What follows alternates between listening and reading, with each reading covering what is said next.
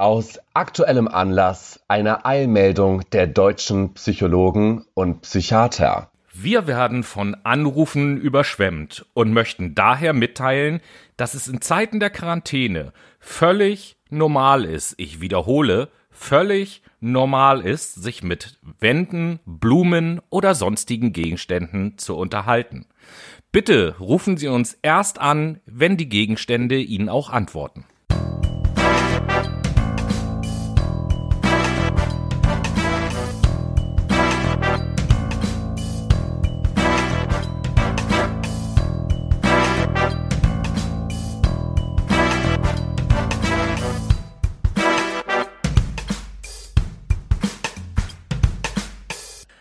Hallo Menschen da draußen an den Volksempfängern und herzlich willkommen zu einer neuen Folge Fuck My Brain und äh, in diesem Zuge auch Hallo Noah. Hallo Tobias. Herzlich willkommen, liebe Leute, bei unserer Fern, bei unserem Fernpodcast Fuck My Brain. Ich heute aus Paderborn, Tobias heute aus und Hamburg. ich aus Hamburg. Ganz genau. genau. so ist es. Und ähm, liebe Leute da draußen, Heute müsst ihr bitte ein bisschen vorsichtig und rücksichtsvoll zuhören, weil Noah leitet, leidet heute nämlich extrem unter einem Weinschiss und einem Raclette-Schiss, wie er mir heute Morgen erzählt hat.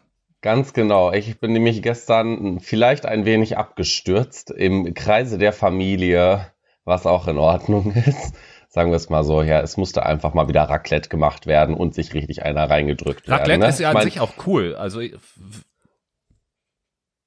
wie? Raclette ist an für sich cool, aber du wolltest halt aber sagen?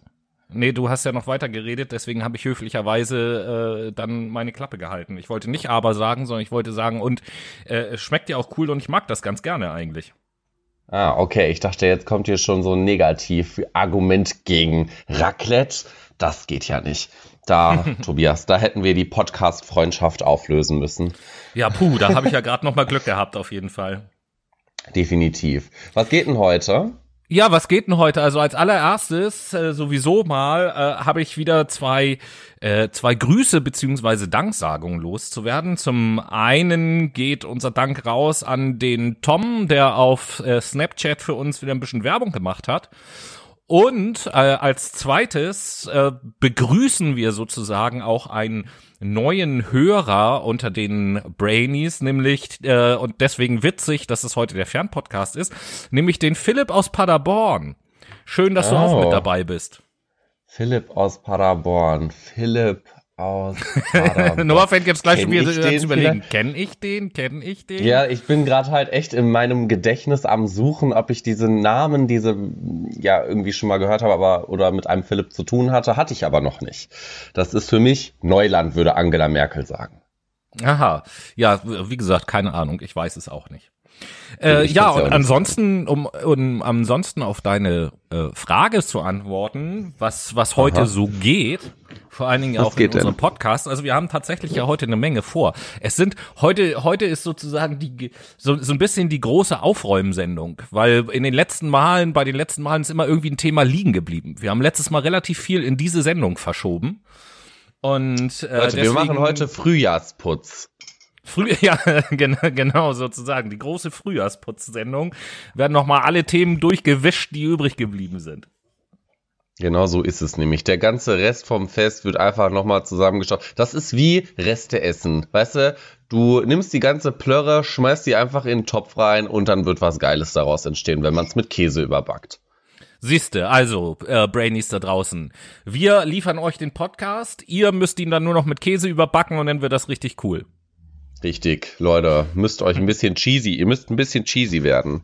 Ja, ihr müsst ein bisschen cheesy werden, genau. Cheesiness ist nichts Schlimmes. Nee, überhaupt gar nicht. Cheesiness ist so richtig edgy, ne? ja, total, total Glory Hole. Auch das jetzt, diesmal, also wir halten mal eins fest, liebe Leute da draußen, für diese Sendung. Ja, diesmal, im Gegensatz zum letzten Mal, der erste, der hier so ein bisschen was Zwielichtiges in die Sendung reingebracht hat, ist diesmal Noah. Das ist wahr. Ich äh, bekenne mich schuldig im Sinne der Anklage, Leute. Aber das ist auch nicht so schlimm. So, bevor wir jetzt hier wieder irgendein Diarrhoe, den kognitiven Diarrhoe, wie, warte, wie hast du das nochmal genannt? Zerebraldiarrhoe. Genau, bevor wir jetzt hier mit Zerebraldiarrhoe weitermachen, würde ich sagen, kommen wir doch mal ein bisschen zu ernsteren Themen, oder? Ja, auf jeden Fall. Äh, be bevor es losgeht, eine Sache noch, uns äh, äh, erreichen gerade aktuelle Zahlen und ich habe es eingangs vergessen zu sagen. Äh, äh, euch grüßt daher der erfolgreichste Podcast aus Papua-Neuguinea und wir fangen mit einem äh, Thema an, was wir letztes Mal schon so ein kleines bisschen angeteasert haben. Wir haben letztes äh, Mal über die Schiffe im Mittelmeer geredet, die dort äh, wegen der Flüchtlinge unterwegs sind und haben gesagt, genau. nachdem wir über das Element Wasser geredet haben, wollen wir in dieser Sendung über das Element Land reden und da kommen wir selbstverständlich nicht vorbei an der Insel Lesbos und auf der Insel Lesbos, das wisst ihr draußen, gibt es das äh, Camp äh, Moria, Moria. ein großes Flüchtlingslager in der Gemeinde Mytilini gelegen. Ähm, das Gelände selber ist eine ehemalige Militäranlage, die umfunktioniert worden ist und von der Planung her zumindest bietet Platz für bis zu 3000 Menschen. Und äh, für die Größenordnung aktuelle Zahlen Januar 2020 sagen aus, dass aktuell dort aber 19.000 Menschen untergebracht sind mit allen Problemen, die das so mit sich zieht. Und äh, ja, Noah, was war der Grund dafür, dass wir gesagt haben, wir so, wollen Moria in dieser Sendung thematisieren? Wir wollen Moria in dieser Sendung thematisieren, weil es ein Thema ist, was neben dem ganzen Coronavirus so ein bisschen auf der Strecke geblieben ist, genauso wie es auch der Klimawandel zurzeit tut. Aber mo momentan ist Moria ein bisschen aktueller. Ich bin beispielsweise durch Henning Mai über Instagram auf Moria aufmerksam geworden, durch den Hashtag äh, Leave No One Behind. Genau, Grüße gehen raus an Henning Meyer und die ganze Band an Mai Kanterei. Ihr seid super und äh, sie haben sich sehr politisch engagiert. Sie haben nämlich die Bürgermeisterin von Köln dazu gebracht, ähm, im Prinzip den Oberhäuptern, sage ich mal, in der Politik, vor allen Dingen unserem Herrn Seehofer, einfach mal ein bisschen Druck unterm Arsch zu machen, damit ein paar Flüchtlinge in unser Land übernommen werden können. Weil diese Leute leben unter Zuständen, die nicht lebens ja, tragbar sind. Also das ist überhaupt, das ist keine Existenzgrundlage, in der die da hausen im Prinzip. Das Camp ist, wie du sagtest, auf 3000 Menschen ausgelegt. Circa 18.300 Menschen wohnen da auf engstem Raum. Die schlafen da auf dem Boden, auf Decken. Die haben kaum Essen. Die haben kaum Sanitäranlagen. Die ha. haben Apropos, kein, so, keine Hygienemöglichkeiten. Ja. Nee, es geht noch weiter. Das ist ja so schlimm. Weißt du, die ähm, äh, wo war ich jetzt nochmal? Die Mitarbeiter der humanitären Organisation versuchen da alles irgendwie am Laufen zu halten, versuchen diese 18.300 Flüchtlinge, die wirklich geflüchtet sind, weil es denen scheiße geht, irgendwie ein gutes Leben zu bieten. Und ähm, ja, das bleibt halt so ein bisschen auf der Strecke. Und da muss man einfach mal ein bisschen mehr Fokus drauflegen. Ne? Also wir sitzen hier alle in Deutschland und beschweren uns darüber, dass wir ab Montag mit irgendwelchen billigen Schutzmasken einkaufen gehen müssen. Aber darüber, dass Menschen an diesem Coronavirus ab heute weil sozusagen, liebe Brainies da draußen, ab heute gilt in öffentlichen Verkehrsmitteln und beim Einkaufen und so weiter und so fort die Maskenpflicht. Ist das so? Ich dachte, das ist ab Montag in Hamburg. Wann kommt unser Podcast raus? Montags, Ach so. richtig. Ach ja, liebe Leute, ja genau. Also es ist Samstag 14.03 Uhr und wir zeichnen gerade auf. Ist aber auch nicht so schlimm. Ähm, das wisst ihr ja, dass wir vorproduzieren. Wie dem auch sei, wir müssen da einfach drüber reden. Wir müssen die Leute darauf aufmerksam machen. Und jeder, der eine gewisse Reichweite hat, muss die einfach nutzen. Interessanter, äh, ja, ich weiß gar nicht so genau, ob es ein Fakt ist. Ich meine, das neulich gelesen zu haben, wo wir gerade über Moria reden. Ich sagte ja, Moria liegt auf Lesbos und wir sprechen jetzt, nur hat's gerade gesagt, 18.300 Leute, die dort sind. Es, was ja aber immer vergessen wird, auch noch in der Gesamtbetrachtung, es gibt ja ohnehin auch noch Einwohner äh, auf Lesbos und ich habe jetzt gerade mal nachgeschaut. Die letzten aktuellsten Zahlen sprechen von gut 86.000 Einwohnern auf Lesbos. Und äh, um das mal so ins Verhältnis zu einer anderen Zahl zu setzen, was ich nämlich gelesen habe, ist, dass es ähm, Stichwort Medizin auf Gesamt Lesbos insgesamt acht Intensivbetten gibt. Und äh, wenn man sich das mal so reinzieht, äh, acht Intensivbetten für sechs, gut 86.000 Leute Bevölkerung plus 13.000 Leute Flüchtlinge, beziehungsweise. Das ist halt ein Witz. Genau. Und vor allen Dingen, wenn noch ist das ja nicht so das große Thema, wenn in dem Flüchtlingslager Corona äh, richtig um sich greift, bis jetzt weiß man es ja noch nicht so genau, weil auch nicht getestet wird, ähm, dann, dann ist ja die Katastrophe vorprogrammiert. Ja, natürlich ist die Katastrophe davor programmiert. Die geht sogar gerade los, weil der Coronavirus leider Gottes schon da ausgebrochen ist. Also wenn wir uns jetzt mal aktuelle News angucken, ich habe jetzt so ein bisschen mal im Spiegel rumgeguckt, weil der da eigentlich am meisten drüber berichtet. Alles andere, so FAZ, das wollte ich mir nicht nehmen, weil FAZ irgendwie auch meiner Meinung nach ein bisschen rechts eingestuft ist. Ähm, beziehungsweise nicht sehr demokratisch, nennen wir es einfach mal so. Das andere wäre eine Behauptung, da habe ich keine Quelle für, um das zu ähm, belegen. Aber wir haben halt bereits 150 positiv getestete Corona-Fälle in zwei Lagern und einem Hotel, wo Migranten untergebracht sind. Und alleine das, die zu isolieren, ist halt schon eine extreme Aufgabe, vor allen Dingen durch die medizinische Versorgung dort. Zum einen, zum anderen, weil man einfach nicht die ganzen Mittel dort hat und das Gesundheitssystem auch nicht so super aufgestellt ist wie in anderen Ländern. Also dahingehend muss man ja auch mal schauen. Und wenn man das jetzt wieder in dieses Camp reinschleppt, das wird sich ausbreiten wie ein Lauffeuer. Und diese Viruslast wird so hoch sein, dass da die Leute einfach dran verrecken werden. Die werden sterben wie die Ameisen oder wie die Fliegen. Weißt du? Und ja, das ist halt das Schlimme. Ja, natürlich. Und wir sagen in Deutschland, wir nehmen 50 Leute auf. Wir können 50 Leute aufnehmen. Sag mal, ist das ein Witz oder was? Also bei, bei allem Gemecker müssen wir dann natürlich noch präzise sein. Es geht ja nicht darum, dass wir 50 Leute aufnehmen, sondern diese Diskussion war beziehungsweise ist, dass wir 50 unbegleitete Kinder und Jugendliche aufnehmen. Das finde ich qualitativ nochmal so einen kleinen Unterschied. Äh, aber nichtsdestotrotz ist es natürlich im Verhältnis zu dem, was wir wahrscheinlich aufnehmen könnten, ist das natürlich ein Witz. Das ist halt wirklich ein billiger Witz. Also ich hatte das, glaube ich, in der letzten oder vorletzten Sendung ja auch nebenbei ausgerechnet dass man ähm, irgendwie 3200 Flüchtlinge auf jedes EU, auf jede EU-Staat, Gott, meine Wortfindungsstörungen werden immer schlimmer heute, auf jeden EU-Staat verteilt man 3200 Migranten. In dem Sinne können diese Menschen dort erstmal finanziell unterstützt werden und mit einer Existenzgrundlage halt versorgt werden.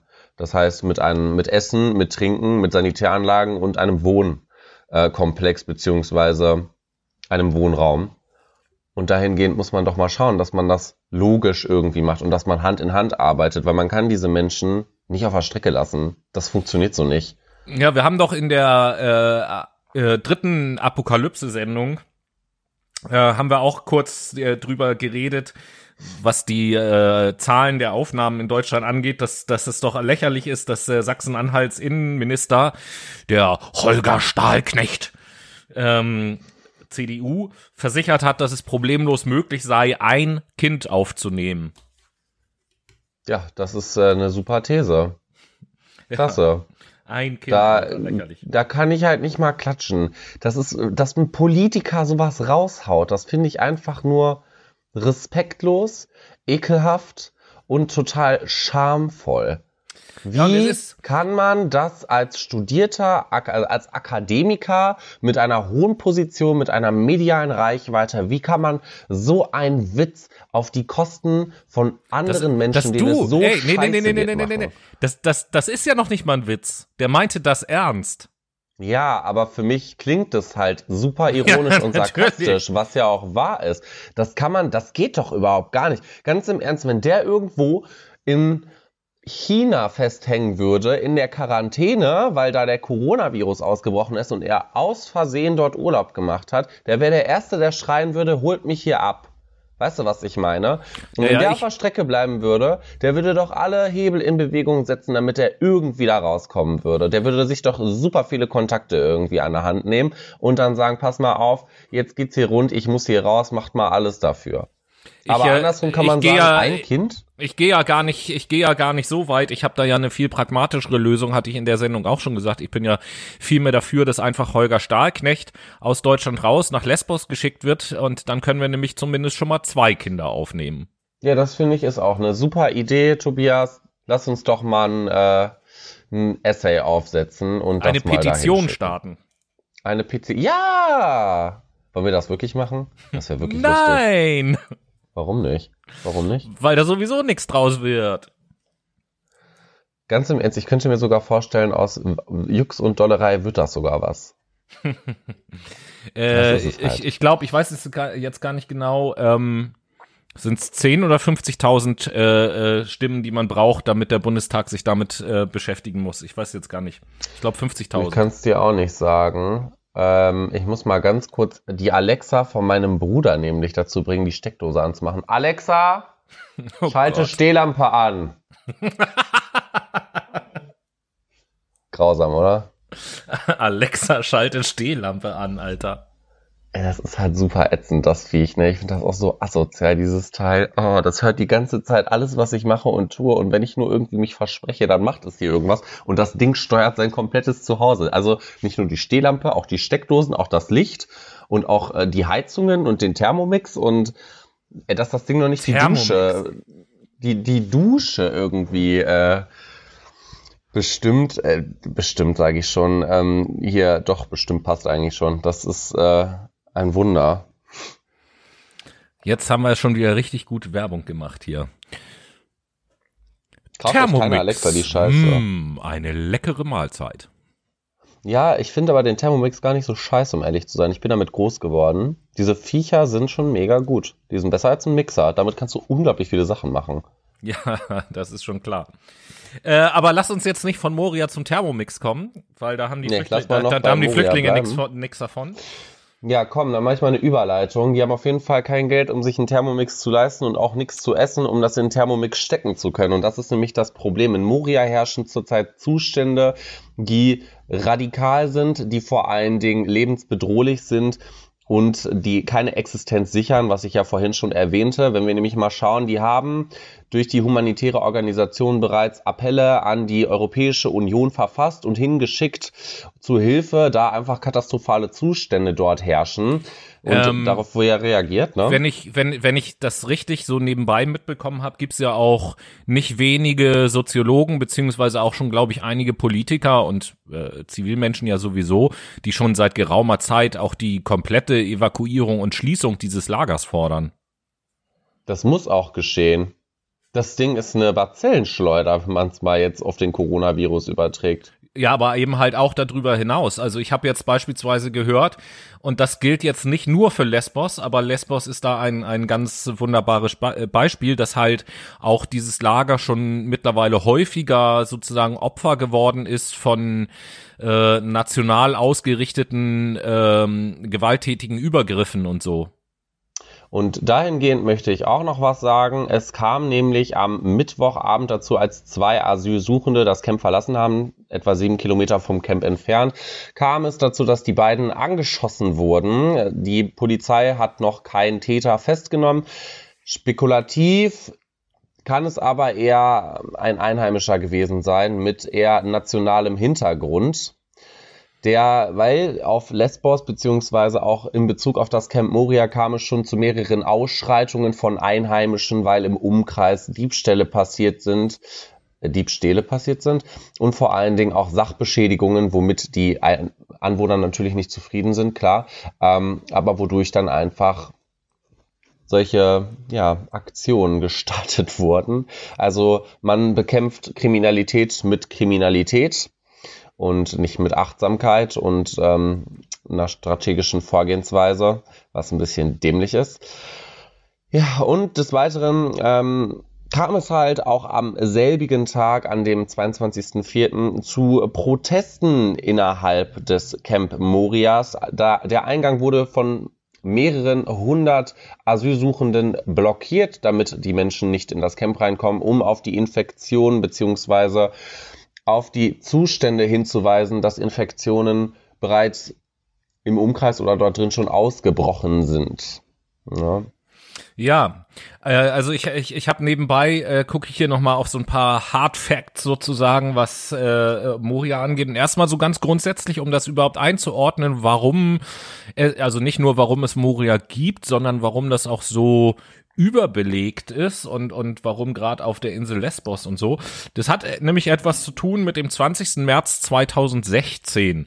Am 20. März 2016 ähm, beziehungsweise äh, am, genau genommen am 18. März 2016 und äh, ab 20. galt das dann, gab es nämlich ein EU-Türkei-Abkommen, was viele von uns auch kennen. Und da ist es nämlich so, dass dort geregelt ist, dass alle Migranten und Flüchtlinge, die nach dem 20. März 2016 auf den griechischen Inseln ankommen, und Lesbos ist nun eine griechische Insel, dürfen gemäß dieser Übereinkunft nicht mehr aufs griechische Festland gebracht werden, sonst nimmt die Türkei sie nämlich nicht zurück. Und daher äh, hat sich Moria zu so einem Dreh- und Angelpunkt entwickelt, weil die äh, Griechen nämlich nicht so ohne weiteres die Leute von Lesbos auf das griechische Festland transportieren dürfen. Mhm. Krasse Scheiße, ey. Das sind aber auch solche Abkommen, die sind so menschenverachtend. Ne? Also wenn man das nach unserer Verfassung beurteilen würde, das ist sowas von verfassungswidrig. Bah. Wirklich, bah. Bah. da haben wir es wieder. Ja, das Ding ist eben halt, dass man natürlich nicht immer unsere Verfassung, die nicht nur äh, in Deutschland gültig ist, sondern mit der wir ja auch sozialisiert worden sind, die lässt sich nun mal leider, leider, leider äh, nicht immer ja, auf andere Länder und andere Kulturen, selbst wenn sie zur EU gehören, beispielsweise übertragen eins zu eins. Richtig. Das, das macht, das soll das Ganze natürlich auch nicht äh, entschuldigen. Ähm, ja, und ich sehe gerade, was das Thema Zahlen angeht, äh, ich sagte vorhin auch acht Les, äh, nein, auf Lesbos acht Intensivbetten, was das Lager Moria angeht und ähm, nochmal, wir sind bei ungefähr 19.000 Menschen, die dort ich will gar nicht sagen leben, die dort hausen. Und es gibt in dem Lager insgesamt drei Ärzte, acht Krankenschwestern und zwei Hebammen. Super. Das so als das Größenordnung. Ist, das ist halt ungefähr so viel wie auf einer Station, auf einer kleinen Station im UKE rumlaufen. Oder gar nicht, nee, im, im, in der Asklepios-Klinik in Barmbek so ungefähr. Ja, und wir, äh, wir haben uns jetzt ja in den letzten Wochen haben wir uns in der Nachtschicht jetzt, wohlgemerkt noch. Okay. In den letzten Wochen haben wir uns hier jetzt dran gewöhnt, Abstand zu halten, uns die Hände zu waschen und diese ganzen hygienischen Dingen, Dinge. In Moria ist es so, dass äh, in dem Lager ein, also auf 13, äh, auf 1300 Personen kommt ein Wasserhahn. Äh, Seife zum Händewaschen ist leider nicht erhältlich und es gibt auch keine Möglichkeiten, räumliche Distanz zu wahren. Von daher wird dieser Ausbruch, der jetzt gerade anfängt, auch nicht mehr einzuhegen sein und Ärzte ohne Grenzen, die Organisation, die fordert angesichts der Corona-Pandemie nämlich eine sofortige Evakuierung des Lagers und eine dezentrale Verteilung der Menschen. Das sehe ich genauso, da bin ich ganz bei denen. Ich sehe es halt auch irgendwie nicht, warum irgendwelche Drogeriehersteller aus anderen Ländern oder aus unserem Land nicht mal irgendwie so ein Hilfspaket schicken. Ich meine, Seife, ich bitte dich, Seife. Ja. Ja, es ist, es ist krass, es ist eigentlich nicht, ähm, nicht für uns nicht wirklich zu begreifen, wenn äh, irgendwelche Dinge an vermeintlichen, wirklich vermeintlichen Kleinigkeiten oder einfachen Dingen oder grundsätzlichen Dingen halt irgendwie scheitern. Hm. Da könnte man doch mal eine Petition drüber starten. Oh, gibt es bestimmt, gibt es bestimmt. Müsste man mal nachschauen. Das irgendwelche Drogeriehersteller mal Seife nach Moria schicken. Das wär's doch mal. Auf jeden Fall wollten wir einfach, äh, was, was dieses Thema angeht, da mal so ein bisschen aufmerksam drauf machen, dass es neben Corona, wobei das ja auch jetzt mit Corona zu tun hat, leider, äh, neben Corona eben halt wirklich noch wichtige, wichtige, wichtige andere Themen gibt, die leider jetzt so ein bisschen in den äh, Hintergrund treten.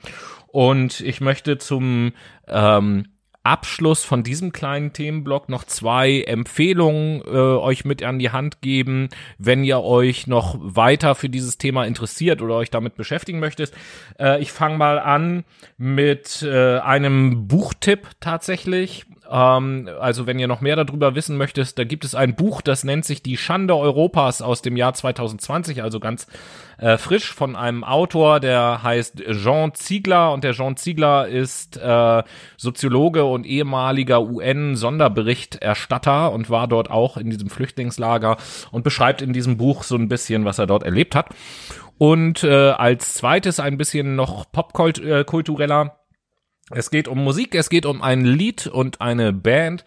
Äh, schaut euch von der Band Die Ärzte mal das Lied ein Lied für jetzt an, und zwar inklusive des Musikvideos. Und äh, ja, da werdet ihr auch Bilder zum Thema sehen, sozusagen. Genau so ist es, Leute. Und in dem Zuge bleiben wir doch jetzt einfach mal bei der Musik. Bevor wir allerdings, nein, schon wieder, ich guck mal, ich bin die letzten fünf Sendungen schon wieder zu früh. Obwohl, obwohl wir es vorbesprechen und, und äh, ich dir immer sage, an, an welcher Stelle äh, das liegt wahrscheinlich, es liegt wahrscheinlich an meinem musikalischen Wesen, dass ich so sehr gerne immer auf die Late Machado Playlist hinweisen möchte. Aber ja, dann äh, kommen wir doch noch zu einem anderen Aspekt. Vielleicht, vielleicht liegt es auch einfach daran, dass ich noch nie bemerkt habe, wenn wir die Sendung vorbesprechen und es um den Ablauf der Sendung geht, noch nie bemerkt habe, dass du, dass du dir auch nur eine einzige Notiz dazu machst. Ach nee, du, ich bin auch eher der spontane Mensch. Ich, ich muss sagen, ich, ich lasse das Ganze auf mich zukommen, ne? Ja, ja, ja. Apropos. Oder wie Claudia Obert sagen würde, immer bei dem Jungen, der hat da oben die Leertaste erwischt. zu, zu, der äh, besoffenen Claudia kommen wir ja noch später. Oh ja. Ähm, Juhu. Ja, wir bleiben im Ausland sozusagen und äh, ich habe im, im Zuge der ganzen Corona-Dings bin ich auf etwas anderes aufmerksam geworden, was ich oder was wir auch äh, gerne mit euch teilen wollen auf jeden Fall, was aus meiner Sicht zumindest auf jeden Fall so ein bisschen was Positiveres ist. Es geht nämlich um das Land Kuba. Ich weiß, damit hättet ihr jetzt wahrscheinlich nicht gerechnet, dass im Zuge Corona jetzt irgendwie Kuba ein Thema ist und so. Ähm, Kuba grundsätzlich kleines Land, relativ armes Land, äh, was ja nach wie vor auch immer noch äh, sehr stark unterdrückt wird von den USA. Und äh, nichtsdestotrotz hat jetzt in der Corona-Krise nimmt Kuba ein, eine ganz besondere Rolle ein, weltweit möchte ich behaupten. Ähm, denn in Kuba gibt es die sogenannten Henry Reef Brigaden. Das hört sich jetzt erstmal sehr, ja, äh, militärisch an, hat aber mit Militär erstmal wenig zu tun. Die wird auch die Armee der weißen Kittel genannt, die Henry Reef Brigaden.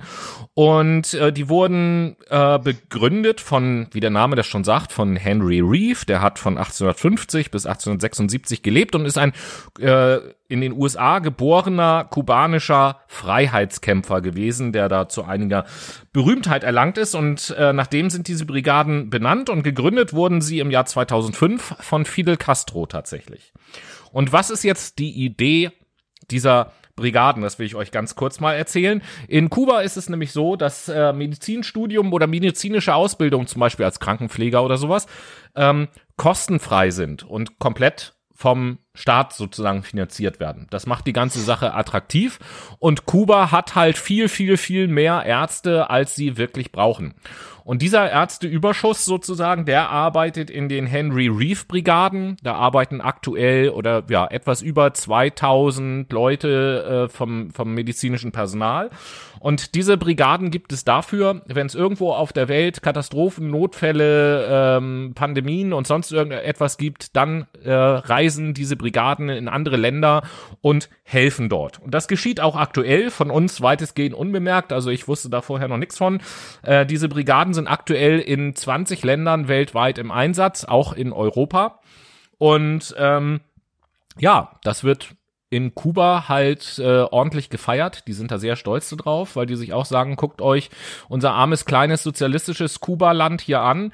Und äh, jetzt braucht das große, mächtige, reiche Europa von unserem kleinen Land auf einmal und vor allen Dingen nicht nur reiche, sondern kapitalistische Europa. Und jetzt braucht der Kapitalismus Unterstützung vom Sozialismus. Und das ist natürlich politisch total schön für die. Das ist eine Traumsituation, hör mal. Genau, für Kuba ist das das Schöne, dass die kriegen natürlich Geld für, wenn sie ihre Ärzte in andere Länder senden. Und das äh, wohl auch nicht ganz wenig. Allerdings konnte ich nicht rausfinden, wie viel Kuba pro Jahr ähm, äh, dadurch verdient. Was auch wichtig noch zu sagen ist, ist, dass die Ärzte, die sozusagen im Auslandseinsatz sind, mehr Geld verdienen, als wenn sie zu Hause arbeiten würden. Das finde ich auch gut. Ähm, mhm. Das meiste, die meisten Einnahmen gehen aber selbstverständlich an Staat, wobei ich das jetzt auch nicht allzu tragisch finde, weil bei einem sozialistischen Staat es ja in der Regel so ist, dass diese Einnahmen dann auch der Bevölkerung wieder zugutekommen durch die Sozialsysteme und so weiter und so fort. Genau so ist es nämlich, aber ich finde das Konzept alleine schon sehr, sehr gut um da mal kurz einen Kommentar zuzumachen. Ja, ich bitte darum. Denn warum wird das nicht in anderen Ländern angeboten? Warum müssen wir immer um Medizinplätze kämpfen? Warum wird das nicht weiter ausgebaut? Also ich meine, es ist ja ein wichtiger Job und es ist ja auch wichtig zu verstehen, wie der eigene Körper funktioniert. Und Ärzte werden gebraucht. Und zwar in einer ja. Vielzahl. Schauen und wir uns jetzt mal die Situation an. Es werden ja, Ärzte gebraucht, es werden Pfleger ein, gebraucht. Ein, und statt, hm? Ja, erzähl, erzähl ruhig weiter. Und, und anstatt einfach mal so ein Gedankengut zu fördern und das mal in die Tat umzusetzen, was wirklich nicht, ich glaube, extrem schwierig wäre in unserem Land, sondern eigentlich gut machbar, das wird gar nicht in Erwägung gezogen. Ja, und ein weiterer Vorteil, es sind ja nicht nur die, die Auslandseinsätze sozusagen, sondern äh, aktuell ist es Beispiel auch schon beispielsweise auch so, dass Teile dieser Brigaden in Kuba äh, tagtäglich äh, in ihren Zuständigkeitsbereichen von Tür zu Tür gehen und klingeln und die Bewohner fragen so, gibt es hier jemanden, der Husten hat oder der Fieber hat oder sonstige Symptome oder sonst irgendetwas und äh, fragen dann halt auch, gibt es sonst Sachen, die sie brauchen, wie wir helfen können und so, damit die Leute äh, dann, denen es noch leichter fällt, auch zu Hause zu bleiben und das finde ich an sich äh, auch ganz cool, auch wenn dort nicht jetzt jeder getestet wird oder so, aber dass zumindest jemand vorbeikommt und immer mal nachfragt, so dass man dann schnell reagieren kann.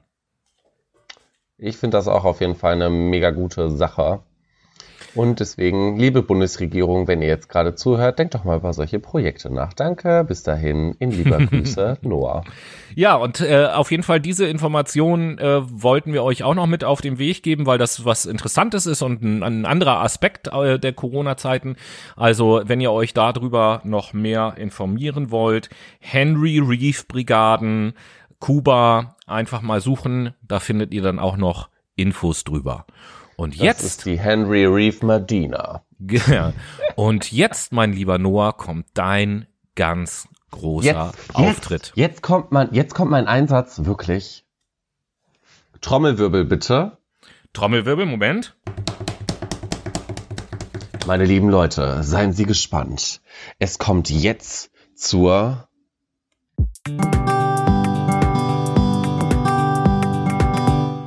Welcome back, ihr Bitches, zu unserem Fucked My Brain Podcast. Wir gehen weiter in unsere zweite Phase und beginnen sie nach alter Manier mit unserer Late Machado Playlist. Tobias, was hast yes. du für sexy Songs heute mitgebracht? Was habe ich für sexy Songs äh, mitgebracht? Ähm, ja, als äh, allererstes äh, möchte ich auf die Playlist setzen von Shindy den Titel Dreams von Shindy. Ja, sicher. Willst du mich natzen? Nur Shindy? Was denn? Wieso? Holy crap, Alter, du hörst Shindy. Was hast du gegen Shindy? Ich hab nichts gegen Shindy. Ich höre Shindy nicht mal, aber dass du Shindy hörst, hätte ich niemals gedacht. Ja, kannst mal sehen. Also ich höre Shindy jetzt auch nicht, aber das Lied finde ich ganz cool. Okay, okay. Ich dachte, äh, aber das ist jetzt nicht so ein asoziales Rap-Lied, was so sonst aus diesem Rap-Sektor kommt, oder? Naja, wenn du das nächste Mal unsere Playlist hörst, was du ja oft tust, dann wirst du es ja hören, was das für ein Lied ist. Heilige Maria Gottes, das kann was werden. Ich sag's dir. Geht? Ich sag's dir. Ich setze tatsächlich von der, ist es eigentlich ein Orchester oder ist es eine Band vom Manchester Orchestra, das Lied I Can Feel a Hot One auf die Playlist. Uh. Ist ein bisschen was ruhigeres. Ist, ist das eine Band oder ist es ein Orchester? Das ist eine Band, ne? Nennen wir es einfach eine Combo. Mal gut. Jo, da gab's also auf jeden Fall schon mal wieder ordentlich was auf die Ohren und jetzt stehe ich ja vor der Herausforderung.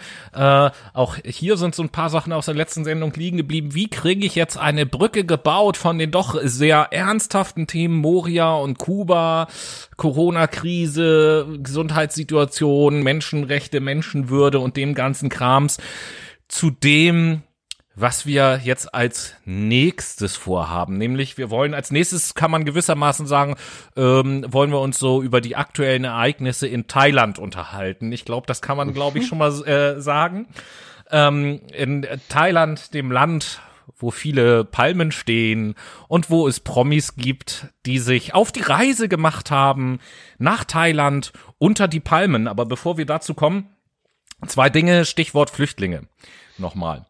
Ähm, man, man hört ja überall, ah, in der Flüchtlingskrise, man muss ja für die Leute irgendwie was tun. Gerade, also jetzt noch nicht mal so für die Leute in Moria, sondern auch äh, die Menschen, die halt schon in Deutschland oder in anderen Ländern halt sind. Und ich habe halt, mhm. halt äh, wir, wir als Podcast, liebe Leute, wir haben uns lange Gedanken darüber gemacht, was was könnten wir denn tun? Also erstens gibt es ja so viel, was man tun kann, dass einem die Entscheidung schwerfällt und dann soll das ja auch wirklich etwas sein, was, was den Menschen auf eine Art auch hilft und, und irgendwie gut tut und den Menschen hier es ähm, erleichtert, ein, ein angenehmes Leben zu führen. Das war eben halt so unser Anspruch. Und da wir, Noah und ich, da keine äh, Experten drinne sind, haben wir uns überlegt, ähm, da müssen wir uns irgendwie Hilfe holen. Jemand, der uns was erarbeiten kann, der uns mal Ratschläge geben kann, wo es lohnt, sich zu engagieren.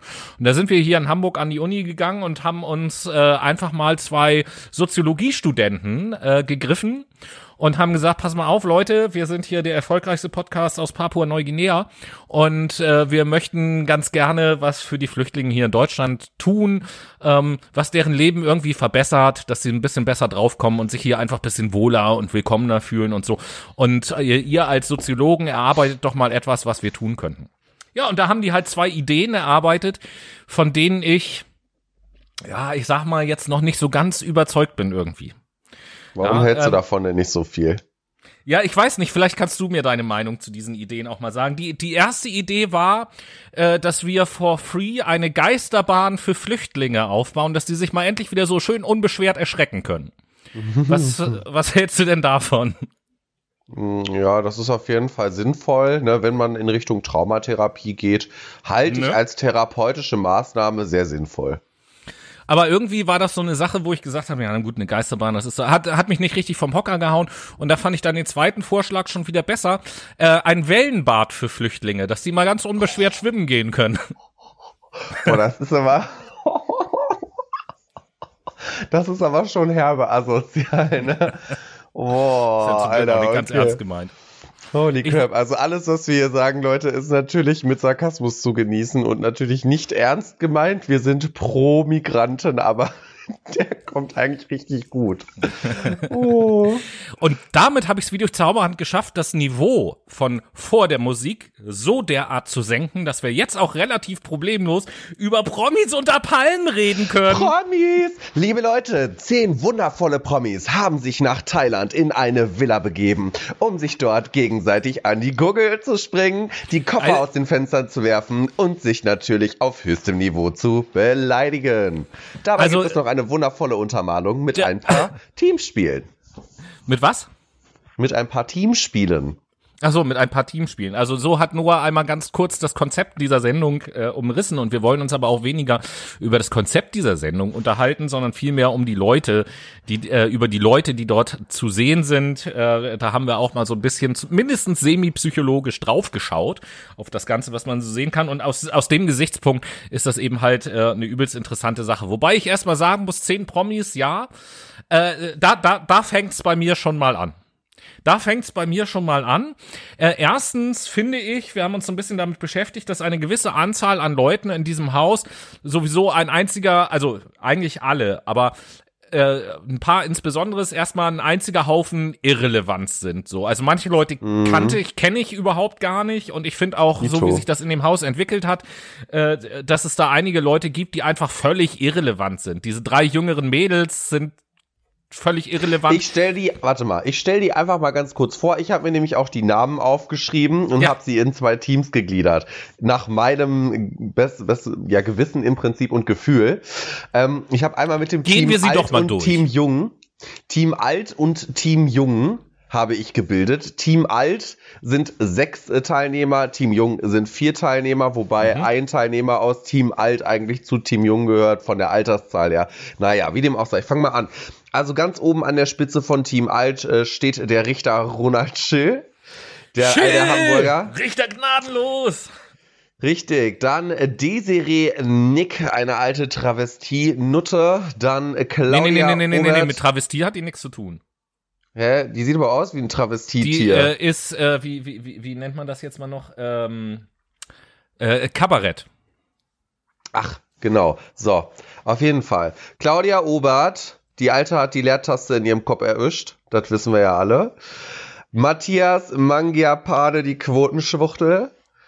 Bastian Jotta im äh, Jota oder auch Hotti genannt, meiner Meinung nach. Äh, Dafür, dass der 44 ist, sieht der ganz schön schnieker aus. Und ein äh, Ernesto Monte, der irgendwas bei 56 Jahre ist, ich den ich noch nie gesehen habe, keine Ahnung, ich habe mir nur die zweite Folge angeguckt. Der, Der war hat so sich irrelevant, der ist schon in der ersten rausgeflogen. Genau, der hat sich den Schwanz verlängern lassen, deswegen ist, in der, ist er in der Sendung.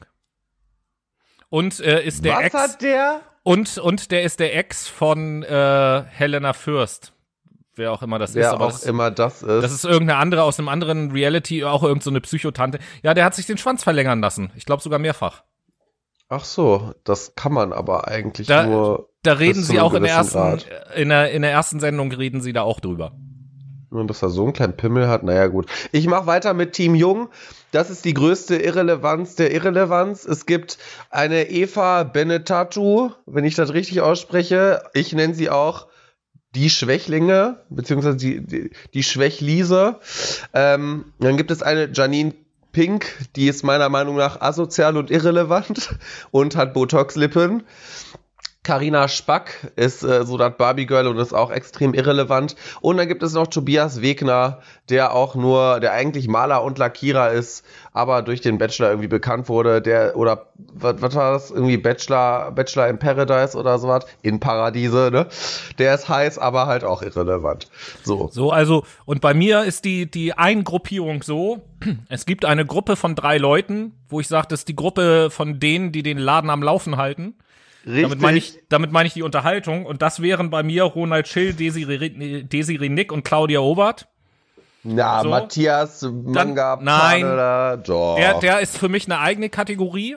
Er alleine, nämlich du hast, du hast diese Kategorie auch, du, nee, du hast diese Kategorie auch schon genannt. Quotenschwuppe heißt für mich diese Kategorie, weil der für mich meiner Meinung nach völlig austauschbar ist gegen jede andere Quotenschwuppe, weil es geht äh, nur um drei, vier Sachen, nämlich erstens, der kann gut kochen, zweitens, der ist ordentlich, drittens, der möchte, dass alles friedlich und mit Respekt abläuft. Und viertens, er ist der Erste, der sich mega aufregt, austilt, wo andere völlig verkackt haben und ich gar nicht mehr mit denen red und die mir gar nicht mehr unter die Augen kommen brauchen und so weiter und so fort, so Ich richtig muss das jetzt einfach mal gesagt haben. Das Ja, genau. mir schon so lange auf der Seele, wo ich mir so denke, du bist eine Brunnenvergifterin.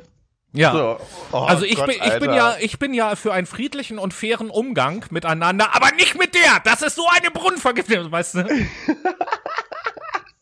Es ist so geil. Und das, was noch dazu kommt, ist, der Typ sieht einfach, der ist 36, der sieht aus wie 56, ohne Scheiß, wirklich 20 Jahre älter, der hätte sich nicht so oft unter Solarium legen sollen, So. der ist nämlich schon knusprig. Lie liebe Leute, da, damit äh, sehen wir dann auch den Beweis, was schon seit Jahren gesagt wird, dass exzessiver Sonnenbankkonsum dafür sorgt, dass die Haut schneller altert.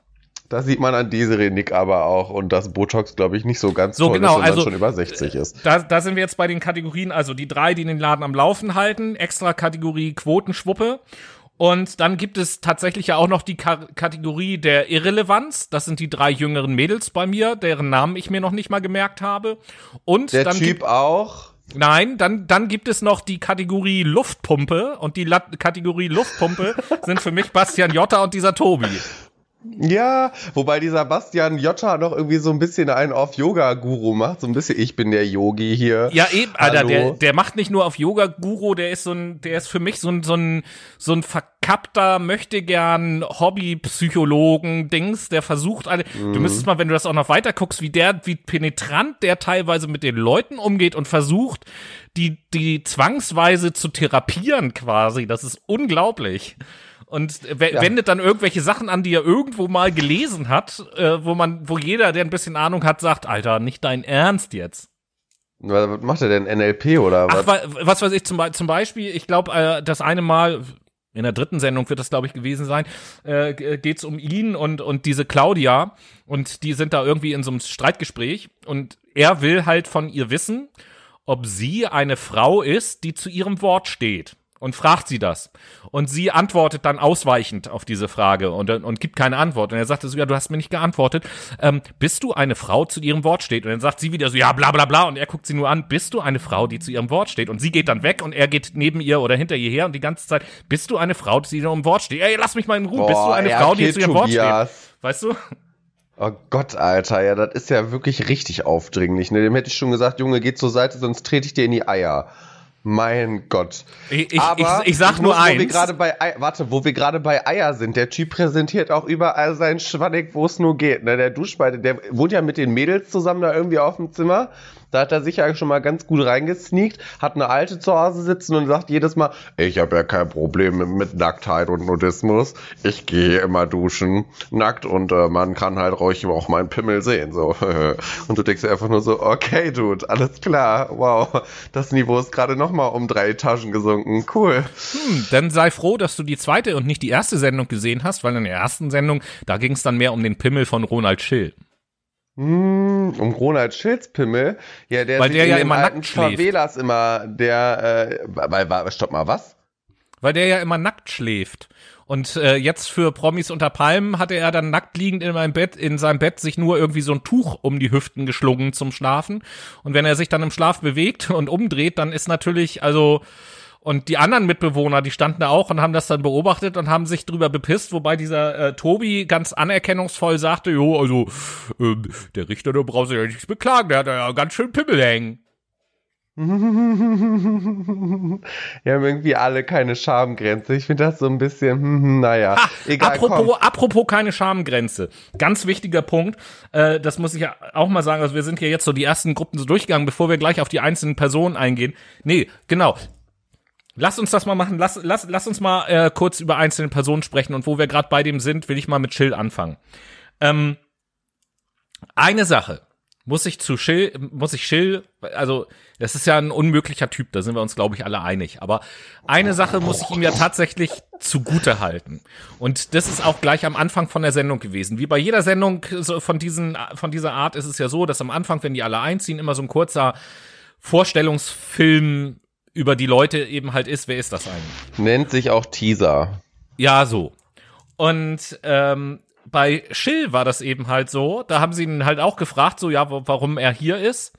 Und alle haben irgendwie gesagt, so, jo, ist das halt irgendwie eine Herausforderung und bla bla bla, ne, was sie halt immer so sagen. Und Schill war der Einzige, der gesagt hat, ja, ähm, ich habe hier, ich habe gehört, dass es hier richtig fett Kohle gibt und ich möchte 100.000 Euro absahnen, deswegen bin ich hier, weil für Geld tue ich nämlich alles. Ja. Du, und ja da, da muss ich ihm zugute halten, genau. Er ist der Einzige gewesen, der wenigstens an dieser Stelle zumindest, der wenigstens die Wahrheit gesagt hat, aus meiner Sicht so. Das muss man ihm zugute halten. Und ähm, ja, ansonsten halte ich ihn für so einen, wie soll ich sagen, für einen Narzissten mit antisozialen An äh, Anklängen, sage ich jetzt mal so. Ähm, und jemand, der dahingehend, das hast du ja vorhin auch schon so ein bisschen gefeiert, der, der ein, ein interessantes Sozialverhalten an den Tag legt, indem er ja eigentlich versucht, ähm, mit allen Leuten im Haus freundlich umzugehen. Selbst wenn er sie beleidigt, ist er ja freundlich dabei. Mhm. Äh, so, dass er zumindest nirgendwo eine Tour zuschlägt. Also der kann mit jedem irgendwie noch reden und noch klarkommen. Und gleichzeitig ist es ja so, wenn zwischen zwei Leuten irgendwie ein, ein Konflikt sich abzeichnet, dass er denn derjenige ist, der diesen Konflikt so ein bisschen anheizt und dann da sitzt wie, wie in so einem Theater und sich köstlich amüsiert und so, äh, sagt so, boah, ey, ist, ist das eine super Unterhaltung hier. Ja, der sagt das aber auch wirklich, pass mal auf, ich äh, gebe jetzt mal meinen Analysekram dazu. Also der stichelt halt in Konflikten, aber auch nach Konflikten nochmal nach. Der tritt nochmal richtig rein, streut Salz in die Wunde, damit er auch offen bleibt, der Konflikt, damit er auch schön weiterhin was passiert. Ebenso äh, enthält er sich immer, wenn, wenn Ruhe ist, dann enthält er sich auch immer, dann äh, der treibt halt so ein bisschen mit der stellt sich da nicht in den Vordergrund, so wie das die Desiree Nick und die Claudia Obert machen, sondern er, er begleitet das Ganze immer. Er ist so ein bisschen der alte Playboy, finde ich so. Wenn die Mädels da, die jungen Hüpfer, äh, irgendwie ein Glas fallen lassen oder so und das muss dann aufgefegt werden, die laufen ja alle nur mit Schlappen rum, dann ist er der Erste, der da zugreift an der Hüfte und sagt, oh, warte, hier nicht bewegen, ne? Und dann wandert die rechte Hand so aus Versehen mal an den Arsch oder an eine Titte, so gefühlt. Der ist sehr, an sehr die Monika, falls du das schon gesehen hast. Ja, ja, genau. Der hast du das gesehen? Was? Mit der, mit der Monika, hast du das schon gesehen? Monika? Who is Monika? Na, irgend, irgendwann sind die mit mehreren Leuten, chillen die halt irgendwie auf so einem Bett rum, in irgendeinem Schlafraum unterhalten sich so. Und unter anderem ist halt auch Schill dabei und eine von diesen unbedeutenden äh, Mädels. Und mhm. äh, der toucht die halt die ganze Zeit an und streichelt die erst so das Bein und so weiter und, und redet dann auch immer so wie so ein perverser Triebtäter mit ihr irgendwie so, ja, du, du, äh, er, er sagt dann immer so zu ihr so, ja, du musst dich da auch einfach drauf einlassen und musst das auch einfach mal zulassen und genießen und so. Und äh, redet dann irgendwie äh, und geht halt mit seiner Hand immer höher und grapscht ihren Arsch und so und sie lässt sich das erst, erst als mal so gefallen und sagt dann nachher im Interview so, jo, das kann er ja alles machen, so, solange er die Hände von meiner Monika lässt. Ach so. ja, ich sag ja, die haben keine Schamgrenze. Ich mach weiter beim Chill. Der ist sehr analytisch vor allem. Der guckt auch immer darauf dass er sehr ehrlich ist und dass er auch einfach sagt, was er denkt. Und wie gesagt, der sieht das halt genauso wie ich, finde ich, in meisten Teilen. Ich möchte mich jetzt nicht mit ihm identifizieren, aber ich möchte schon sagen, wenn ich in der Situation wäre, würde ich auch sagen, Leute, ganz großes Kino. Ihr seid hier wirklich die Witzfigur Nummer eins, wollte ich euch nur mal gesagt haben, aber ihr seid trotzdem alle ganz nett. Wie Schill schon so schön gesagt hat, das ist jetzt ein unvollständiges Zitat. Essen, was da ist, sammeln, was rar ist, nee, gar nicht wahr, äh, essen, was gar ist, sammeln, was rar ist und ficken, was da ist. Ja, genau so ist es nämlich. Und mit dieser Überleitung gehen wir zu Desiree. Sch äh, Fick, schick, äh, Nick. Weil, Fick, weil die will man auf jeden Fall nicht haben. Also ich finde diese Frau äh, ziemlich echauffierend, aggressiv, um ehrlich zu sein. Die ist die Ultra Drama Queen Deluxe und äh, hat einen über ja überhebliches Selbstbewusstsein eigentlich. Also das ist schon die ist schon so sehr von sich selbst überzeugt. Das ist schon das tut schon weh. Die Dame ist ähm, sieht halt aus, als ob du weiß ich nicht ein, ein abgenutztes Motorrad noch mal hätte schön machen wollen, aber der Versuch ist leider ein bisschen fehlgeschlagen. So ungefähr oder ein gerupftes Huhn, dass man Was da für ein geiler Vergleich, Alter, ein abgenutztes Motorrad. Ein abgenutztes Motorrad. Oder du nimmst halt ein gerupftes Hühnchen und versuchst nochmal die äh, Federn reinzustecken. Das ist so ungefähr derselbe Vergleich. Also die Dame sieht halt echt nicht mehr schön aus. Die hört sich an wie irgendein, weiß ich, ich weiß nicht, ob die Synchronsprecherin von Bibi Blocksberg war und da irgendeine böse Hexe gesprochen hat, aber so hört sie sich auf jeden Fall an. Dementsprechend, die Dame hat nicht mehr alle Latten am Zaun, versucht da eigentlich immer nur Beef zu schieben und ist, äh, ja, autoaggressiv gegenüber äh, der Claudia Obert und versucht mit jedem Mittel der Alten eigentlich verbal ein paar in die Fresse zu hauen, obwohl sie das auch gerne physisch machen wollen würde. Für mich, also meine Analyse von Desiree Nick fällt tatsächlich ein bisschen kürzer aus. Ich kann das alles unterschreiben und nachvollziehen, was du eben halt auch gesagt hast. Allerdings äh, sehe ich bei ihr eben halt, ja, sie hat so ein bisschen, sag ich mal, äh, histrionische Persönlichkeitszüge an sich auf jeden Fall. voll, voll. Und äh, gleichzeitig sehe ich an ihr aber auch, sie ist halt ähm, insbesondere was solche Formate ja auch angeht, einfach ein Vollprofi. Wenn sie da vor Kamera ist, schaltet sie eine Rolle an und spielt das konsequent einfach runter mit ihrem, mit ihrer spitzen Zunge sozusagen, äh, haut sie da raus und beleidigt und so. Das hat sie in anderen Formaten auch schon getan. Das ist halt einfach ihre Appearance in solchen, in solchen Formaten und das zieht sie halt durch. Das werdet ihr, also ich will jetzt nicht äh, spoilern, aber wer Promis unter Palmen guckt, ich glaube in der dritten Folge ist das so, da fliegt sie halt raus und kommt allerdings später nochmal ins Haus zurück, weil jemand anders halt freiwillig geht und die dann einen Ersatz brauchen. Und da ist es eben halt auch so, wenn, wenn sie draußen ist, ähm, da sitzt sie da relativ entspannt äh, im, im Auto und als sie zurückkommt, sagt sie auch, ah ja, hier, alles mal sehen. Und als sie dann wieder im Haus ist und die anderen Leute da sind, wie wenn man so auf so einen Knopf drückt, fängt die halt sofort wieder an, wo sie aufgehört hat, Leute zu provozieren und tralala. Also das schaltet die, glaube ich, ganz bewusst auch einfach ein, weil sie weiß, dass das funktioniert. Mhm, und dass die damit natürlich auch, und deswegen hat RTL die da nämlich auch reingepackt, damit die Quote schön hoch bleibt. Ne? Die Leute sollen auch Klar. zugucken. Klar. Ohne Agro ist nichts los. Und ähm, ja, dann ist der Schritt ja auch überhaupt nicht weit, wenn wir jetzt über Desiree Nick gesprochen haben, einen Schritt weiter zu gehen und zu ihrer quasi Busenfreundin zu gehen, nämlich zu Claudia, Claudia Obert. Genau. Äh, ja eine Frau, die erstens mir äh, vor dieser Sendung gänzlich unbekannt war. Äh, weil mich halt solche Themen irgendwie halt nicht interessieren. Ich habe jetzt nur aus der Sendung erfahren, dass sie halt irgendwie was mit Klamotten macht und irgendwo einen Laden oder mehrere hat und, und keine Ahnung. Auf jeden Fall ist mhm. sie ja egal, also das ist so das erste, finde ich, was auffällt, egal in welcher Situation, ob in der Interaktion mit den anderen oder in einem Interview, ich finde, man hat ständig den Eindruck, dass sie besoffen ist Und äh, vor, vor allen Dingen. Doch immer morgens ihr Schlafschatz, Champagne, please. Das ist so geil. ähm, ja, genau. Und vor allen Dingen in den ersten zwei Sendungen ja, ich glaube, in den ersten zwei Sendungen ist es ja tatsächlich auch so, dass sie im Prinzip durchgeht. Also egal, wo sie auftaucht, außer bei den Spielen jetzt, man sieht sie die ganze Zeit nur saufen irgendwie, ne? Mhm. Die ist halt also, kontinuierlich blau. Das ist auch gut so. Sie, sie steht aber auch zu ihrem Alkoholismus und sagt, du, wenn ich nicht besoffen bin, dann macht das hier auch keinen Spaß. Ähm, unabhängig vom Alkoholismus, ich glaube, wäre ich da in diesem Haus oder noch viel besser, wären wir beide da in diesem Haus und dieser Kühlschrank wäre da auch so gefüllt, wir würden doch auch den ganzen Tag da nur verbringen und nur am Saufen sein und Scheiße labern, oder? Nur Champagner und Gin Tonic, nichts anderes. Auf jeden Fall zwischendurch mal kurz im Pool gehüpft und äh, dann wieder. Wir beide wären da wahrscheinlich echt so welche, wir würden da in der Ecke sitzen, uns die Birne dicht ziehen und uns die ganze Zeit nur amüsieren über die anderen Kloppis. Richtig, ja, aber wir wären halt auch solche Leute, wir würden nicht Beef anfangen, aber wir wären dann einfach nett und würden sagen, wir haben einfach keinen Bock auf euch, bitte verpiss dich einfach. Danke. Ciao.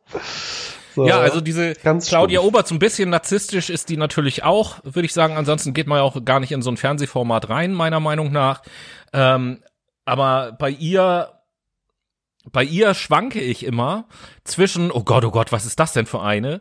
Und zwischen, naja, so ein kleines bisschen tut mir die auch leid, weil halt irgendwie alle immer sich auf die stürzen und alle auf der rumhacken. Also du hast nur den Anfang mhm. gesehen, das wird in den nächsten Folgen noch viel schlimmer. Es geht so weit, dass sie regelrecht gemobbt wird von dem Rest der Gruppe und die zum Beispiel sagen, wir ignorieren die jetzt einfach und reden nicht mehr mit dir, mit ihr oder sie darf nicht mehr mit uns am Tisch setzen und essen äh, oder äh, ja, ja, da, da passieren das. Es geht halt so weit, dass sie halt irgendwann heult und ähm, dann, äh, da verrate ich auch nicht zu viel, dass sie halt irgendwann heult und dann halt ihre Sachen packt und das Haus verlässt, so. Geil. Also ich sehe auch, äh, die fungiert halt als Opfer, lässt sich aber jetzt in der zweiten Folge, ich habe ja nur die zweite Folge zur Hälfte geguckt, weil mehr konnte ich mir davon nicht geben, da kriege ich leider Augenkrebs, das geht nicht anders.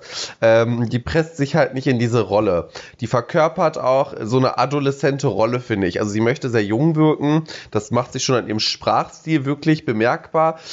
Wobei dieser Sprachstil halt auch relativ intelligenzgemindert rüberkommt. Also schon sehr, sehr leichte Sprache, die sie da macht. Aber ich finde ihre Sprüche so, wie, wie gesagt, da hat die oben die Leertaste erwischt. Das ist halt, das, das ist halt geil. Den merke ich mir halt auch, den benutze ich jetzt auch. So, die sympathisiert immer mit den Jüngeren, nicht mit den Älteren tatsächlich, weil sie so zu dieser Gruppe gehören möchte, weil sie auch merkt, okay, da finde ich Anklang, da finde ich Anschluss, da muss ich bleiben. Und wenn es da um diese D-Serie-Geschichte geht, ne, da hat man eh so eine Dreiecksbeziehung, finde ich. Du hast den Matthias, die, die Schwuppe, du hast die D-Serie, die sympathisieren total miteinander, ne, weil hässlich und hässlich, das passt einfach. Und die sind die ganze Zeit auf Claudia an, am Eindreschen im Prinzip. Der Schill macht von außen immer, der stichelt die ganze Situation, also alle drei irgendwie so ein bisschen an. Dann hast du die Jungen, die dann da stehen und sich so eigentlich in die Hose pissen, weil sie überhaupt gar keine Ahnung haben, was da überhaupt abgeht und wie sie sich verhalten sollen. Wir sind doch sowieso gerade, wir sind doch sowieso gerade dabei, äh, die Leute halt durchzugehen. Ähm, von, von, von, von dem her, äh, bevor du jetzt die anderen halt auch wieder mit da reinholst, lass uns doch halt einfach mal weitergehen. Äh, bei mir käme jetzt die nächste Kategorie, die es zu besprechen gilt, nämlich die Kategorie der Luftpumpen, sprich Bastian Jotta und Tobias, wie auch immer der mit Nachnamen heißt. Tatsächlich habe ich mir über die nichts aufgeschrieben, weil ich die einfach viel zu irrelevant fand. Ich, na, ich, ich habe mir ein bisschen was über die aufgeschrieben. Tatsächlich fangen wir mal, also grundsätzlich beides Luftpumpen, das ist auf jeden Fall für mich schon mal klar. Fangen wir mal mit Bastian Jotta an, der für mich, wie, das habe ich ja vorhin auch schon angedeutet, so ein äh, mega Hobbypsychologe ist. Und zudem gibt's eigentlich nur äh, drei Worte zu sagen. Mhm. Ähm, nämlich strong, healthy und full of energy. Oh, oh, das macht er doch immer mit der, der hat doch hier diese kleine Eva immer auf, äh, auf den Schultern. Ja, das I'm macht strong, I'm healthy and I'm full of energy. Und das macht er jeden Morgen. So, Junge, halt die Fresse, Alter. Das ist der Jota-Style, Mann war Jota Gangnam Style. Whoop.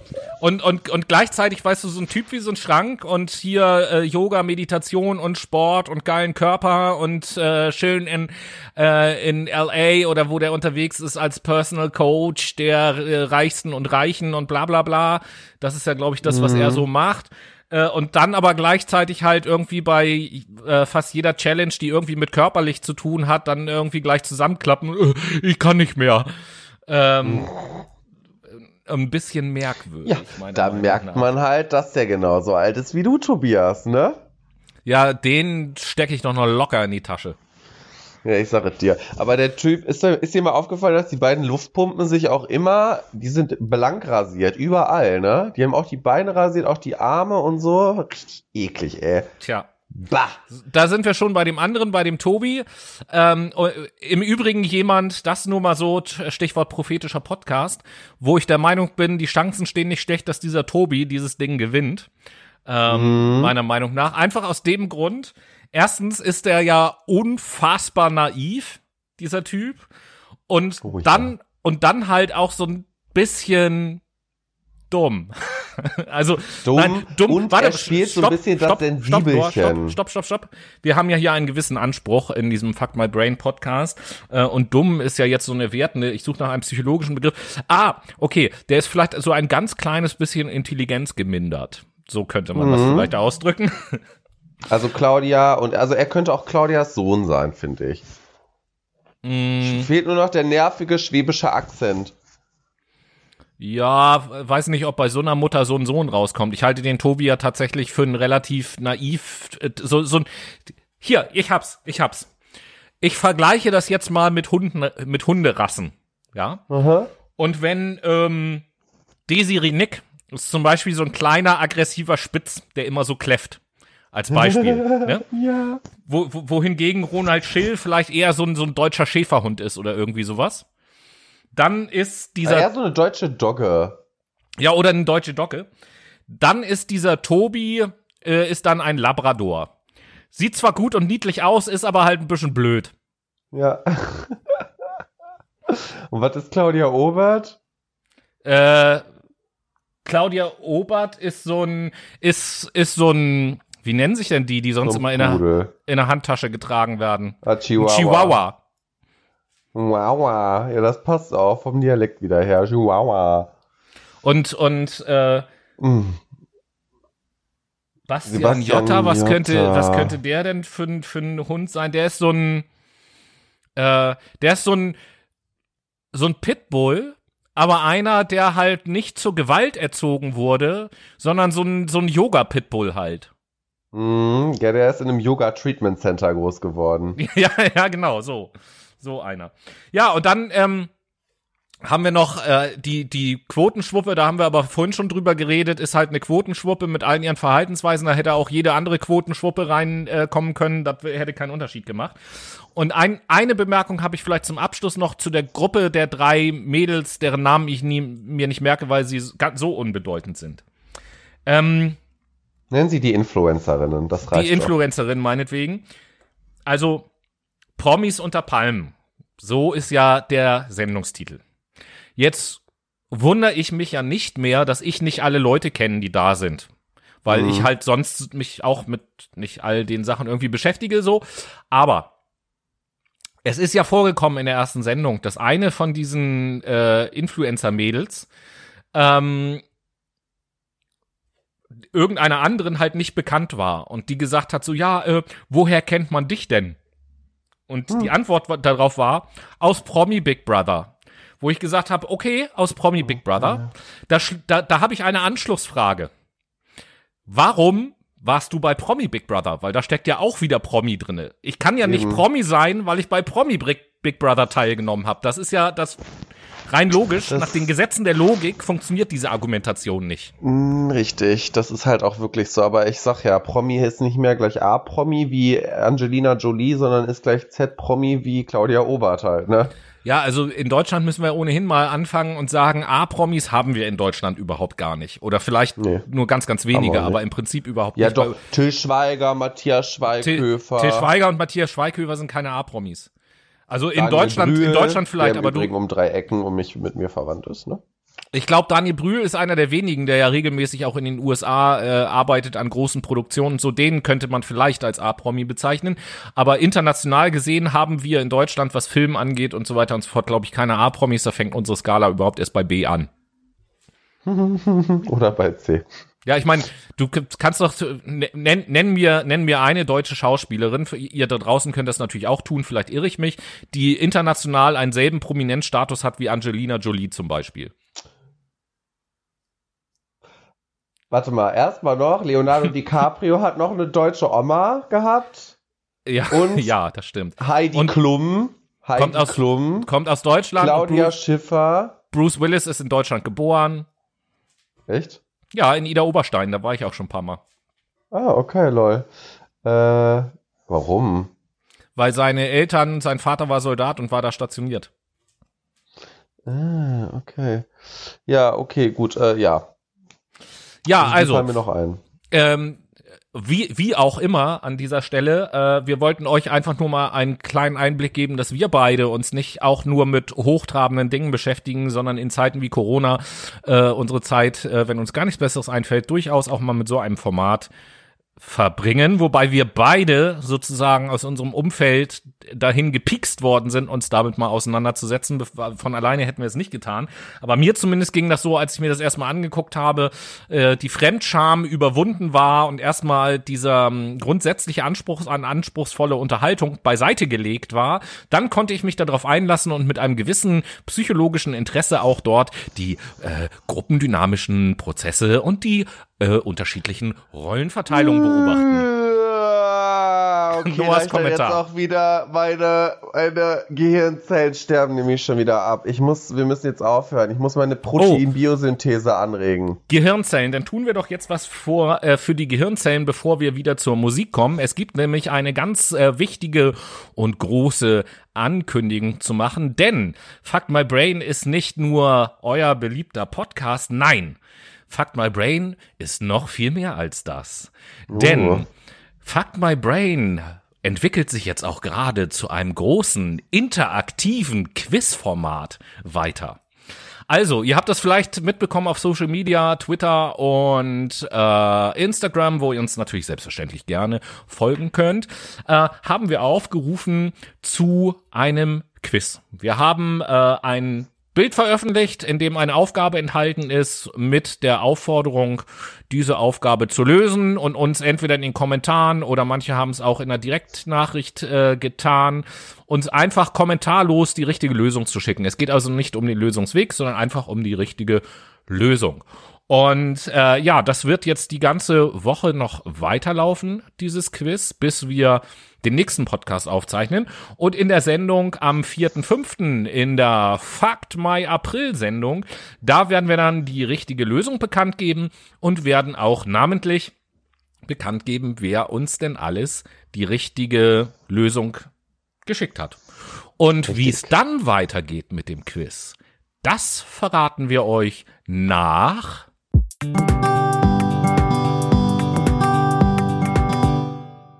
Leute, es ist wieder soweit, diese Late Machado Playlist. Sie können bestellen. Am nächsten Fenster. Tobias, äh, was setzen Sie auf die Playlist? Ja, was setze ich auf die Playlist? Äh, einen Künstler beziehungsweise einen Song setze ich auf die Playlist, der ja doch relativ direkt auch was mit unserem äh, Sendungstitel zu tun hat. Ähm, Mundschutzpflicht gilt ja eben halt ab heute, haben wir vorhin schon gesagt.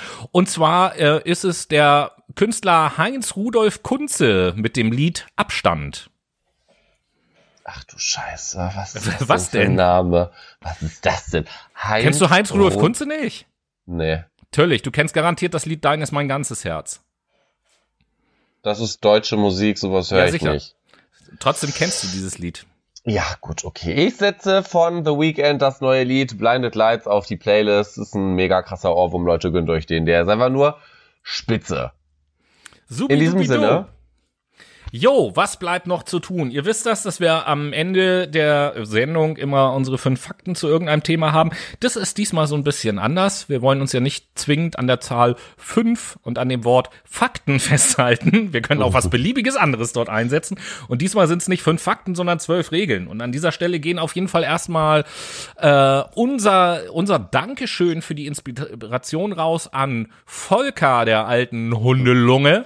Der mhm. äh, hat uns nämlich in inspiriert beziehungsweise auf die Idee gebracht und die Vorlage geliefert. Und äh, deswegen werden wir euch jetzt mal zwölf Regeln im Umgang mit Corona vorstellen, die die aktuellen Erkenntnisse aus den letzten Wochen, die wissenschaftlichen Erkenntnisse ganz gut prägnant zusammenfassen. Und wenn man sich an die Regeln hält, dann macht man nichts verkehrt. Und deswegen fangen wir auch einfach mal direkt an mit Regel 1. Im Prinzip dürfen Sie nicht das Haus verlassen, aber wenn Sie es möchten, dann dürfen Sie schon. In diesem Sinne, Regel 2. Masken sind nutzlos, aber Sie sollten unbedingt eine tragen, denn sie kann Leben retten. Regel 3. Alle Läden sind geschlossen, außer die, die geöffnet sind. Regel 4. Dieses Virus ist tödlich, aber dennoch nicht allzu beängstigend, außer dass es eventuell zu einer globalen Katastrophe führt. Regel 5. Jeder muss zu Hause bleiben, aber es ist wichtig, auch rauszugehen, besonders bei Sonnenschein. Aber es ist besser, nicht rauszugehen, außer natürlich für Sport, aber eigentlich nein. Regel 6. Es gibt keinen Mangel an Lebensmitteln im Supermarkt, aber es gibt viele Dinge, die fehlen und andere sind zurzeit nicht da. Regel 7. Das Virus hat keine Auswirkung auf Kinder, außer auf diejenigen, auf die es sich auswirkt. Regel 8. Tiere sind nicht betroffen. Aber es gibt immer noch eine Katze, die im Februar in Belgien positiv getestet wurde, als sonst noch niemand getestet wurde. Plus ein paar Tiger hier und da und selten Hunde. Eigentlich keine Hunde, aber manchmal doch auch schon. Jegliche Oberflächen, außer das Fell ihres Haustiers, können die Krankheit natürlich auch übertragen. Regel 9. Sie werden viele Symptome haben, wenn Sie krank sind, aber Sie können auch ohne Symptome krank werden. Symptome haben, ohne krank zu sein oder ansteckend sein, ohne Symptome zu haben, sowie vice versa. Regel 10. Das Virus bleibt auf verschiedenen Oberflächen zwei Stunden lang aktiv. Nein, vier, äh, äh nein, sechs, nein, ich habe Stunden, habe ich Stunden gesagt, vielleicht Tage. Aber es braucht eine feuchte Umgebung aber eigentlich nicht unbedingt. Das Virus bleibt eigentlich nicht in der Luft, aber öfter mal schon, vor allem in einem geschlossenen Raum. Es handelt sich hier grundsätzlich nicht um Schmierviren, aber Schmierinfektion wäre möglich. Regel 11. Wir sollten so lange eingesperrt bleiben, bis das Virus verschwindet. Aber es wird nur verschwinden, wenn wir eine kollektive Immunität erreichen, also wenn es zirkuliert. Dafür dürfen wir nicht zu viel eingesperrt sein, deswegen bleiben Sie besser die meiste Zeit über zu Hause. Und zu guter Letzt Regel Nummer 12.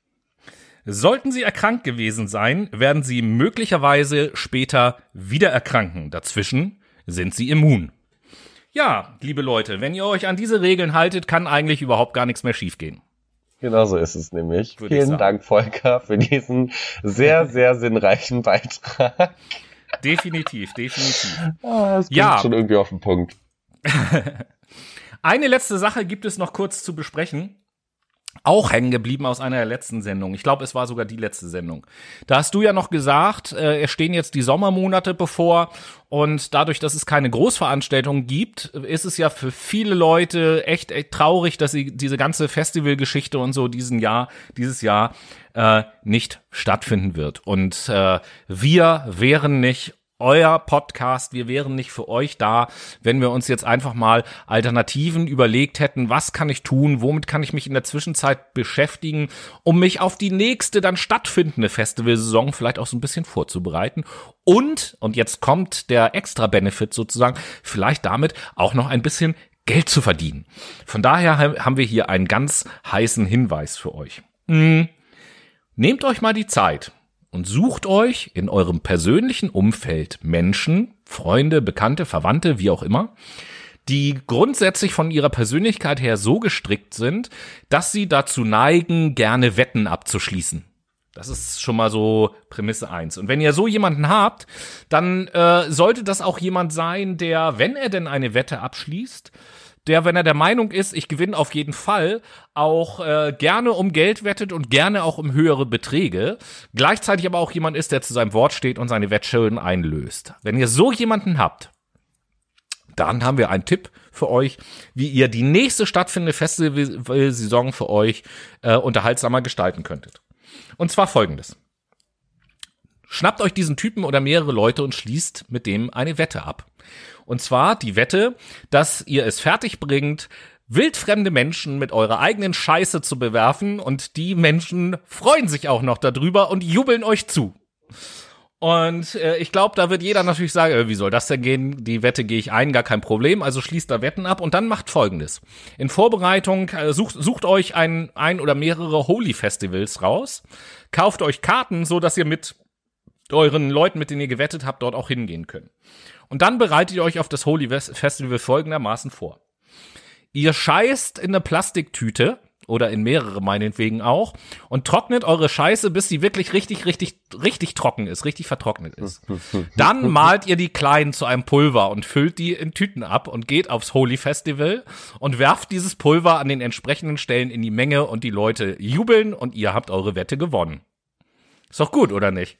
Das hört sich nach einem fantastischen strategischen Plan an, du. Das, ich habe noch nie was Besseres gehört. Siehste. Und okay. ich bin auch der Meinung, vielleicht, vielleicht gibt es ja nicht viele Leute, die es tatsächlich machen und ausprobieren.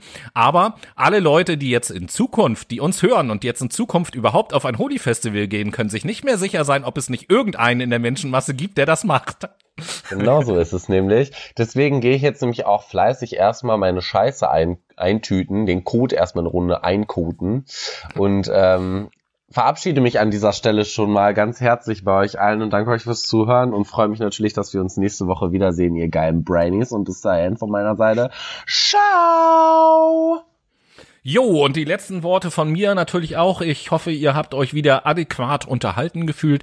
Danke, dass ihr uns äh, immer noch anhört auf jeden Fall. Und auch ich freue mich, euch nächste Woche wieder begrüßen zu dürfen, wenn es bei Spotify wieder heißt, es ist Fuck My Brain Time, Leute. Und in diesem Sinne, äh, bis nächste Woche. Vergesst nicht, äh, fleißig zu quizzen. So ein paar Antworten sind schon bei uns eingegangen. Es waren sogar auch ein paar richtige dabei, aber eben halt nicht alle. Und ja, bis nächste Woche. Nächste Woche Liebe Leute, fühlt euch geküsst, gefistet und gefingert. Bis dahin.